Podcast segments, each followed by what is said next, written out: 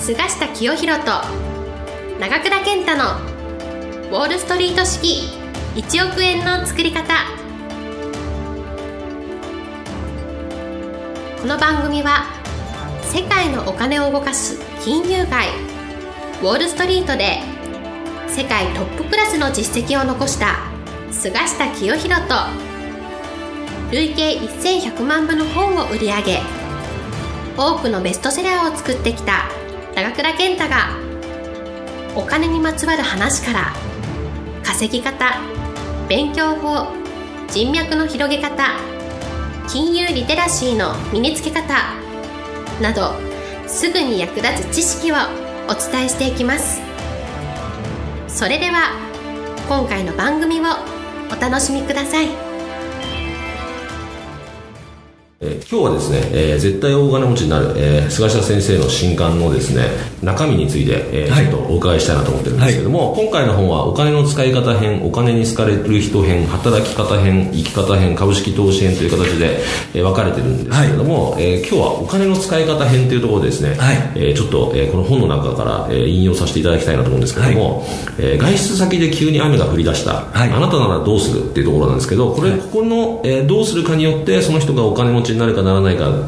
が分かると。そうなんいうことですよね。これ面白いです、はい。え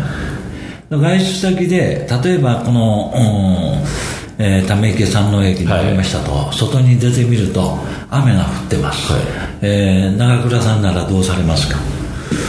そうですね、まあ、待つか、まあ、タクシーを頑張って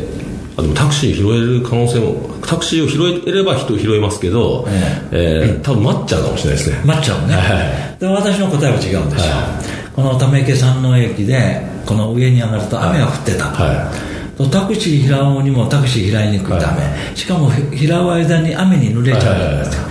で待つ場合が待つ場合は時間ロスする、そこで私ならですねもう一回あの駅の構内に戻ってどんな駅にも大体このショップみたいなのがあって、はい、コンビニなんか、はい、そこで傘売ってるじゃないですか、はい、だからビニール傘を何百円か知りませんが、すぐ買って、ビニール傘でこの傘を差して、はい、えー、目的地に向かうと、こういうふうにします、えー、それはなぜだかというとですね、まあ、これ全部言っちゃうと、本の中身になるんですけれども、まあ、一つの例として今日は紹介しますけど、まあ、私が一番大事に考えているのはですねこのお金持ちになるため、第一は健康管理、どんな人も健康でないと大金持ちにはなれない、はい、もう大金持ちどころか小金持ちにもなれない、はい、もう一番人間にとって貧乏になるのは病気になって病院に行くことなんだ、はいはい、これも一番貧乏になるでしょ、はいはい、えー、働けない、はいはい、しかも費用がかかる、はい、だからね私の周辺でもそういう話聞いたんですけど今大変なことが起こっててこの退職してもですね十分な老後資金がなかった人が病気になっちゃう、はいはい、そしたら病院にも行けないんですよ、はいえー、こんなことが起こってんのかなと思ったんですが、今これをお聞きの皆さんの誰にもそういうことが起こりうるそうですね。今時代なんですよ、はい、なのでまず一は健康管理、はい、そして次に大事なのは時間の管理、はい、時間の管理って何かというと人間っていうのはどんな大金持ちの人も貧乏な方もですね、はい、1日24時間しか使えない、だから結局大金持ちになるかどうか健康な人生を送れるかどうかはですね毎日の24時間の使い方、はい、もうこれによって決まっちゃうわけです、はい、だから無駄な時間をたくさん使ってる人は貧乏になる、はい、時間を効率的に使ってる人はお金持ちになる、はい、これが分かれ目なんだ、だから私がこの今この、うん、社会に出てい。る、まあ、特にアメリカの証券会社、ウォール街に出て、まあ、メリル・リンチってところで働いてですね、そこで頑張ってお金持ちになると。い。う時に一番私がこのお金持ちになる方法でですね大事だと思ったのは一健康管理、はい、この毎日バッターボックスに立って、はい、このボールを打てると、はい、それでないとプロ野球の選手だとお金もないんですけどね、ね、これが第一。で第二は時間の管理。この24時間をいかにこの使うかと、うん、まあ私だったらいかに金融や経済歴史の勉強のために時間を使うかと。勉強したものがウォール街で勝ち残るわけだ、はい健康で、はい。このお勉強したものが勝ち残るわけだ、はい。で3つ目はですね、は人脈の管理、はいはい。いい人脈持ってる人がお金持ちになる。はいそうです。どんな仕事についてもいい人脈持ってる人がお金持ちになる、はい。これは私また先ほどのウォール街で、はい。まああの長倉さんが以前出版社におられた時にね、はい。えウォール街で学んだ年収1億円の条件みたいなのを出したんですが、これもウォール街のトップがい。一体このお金富っていうのは何から出てくるんだと、はい。まず第一は君のこれね、頭の頭からだ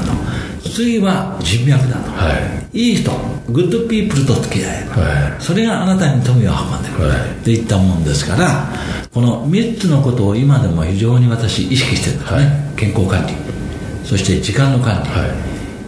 人脈の管理、はい。この3つなんですがその1の健康管理はい。と関係があるんですね、そうですね。はい。私は絶対雨とかに濡れないようにしてるんですよ。はあるいは天候が悪い。この間みたいに台風がやってくる、えこういう時は外に出ないようにしてるんです。よ、はい。ええ。ということで雨が降ってる時絶対に雨の中で歩くと、いはこれも風邪ひいたりする元じゃないですか、はだからそのためには何百円って安いビニール傘でも何でも買って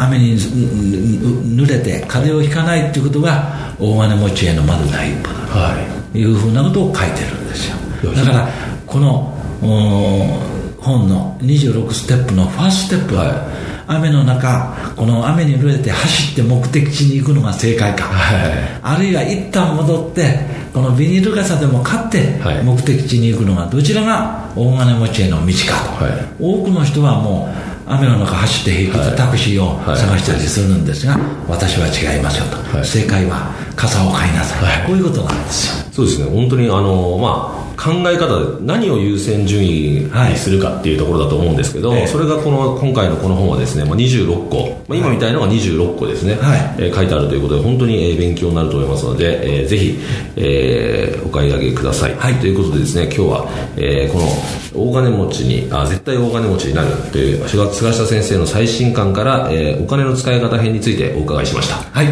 ーありがとうございました。どうもありがとう。本日の番組はいかがでしたか？この番組は毎週お送りしております。次回も楽しみにお待ちください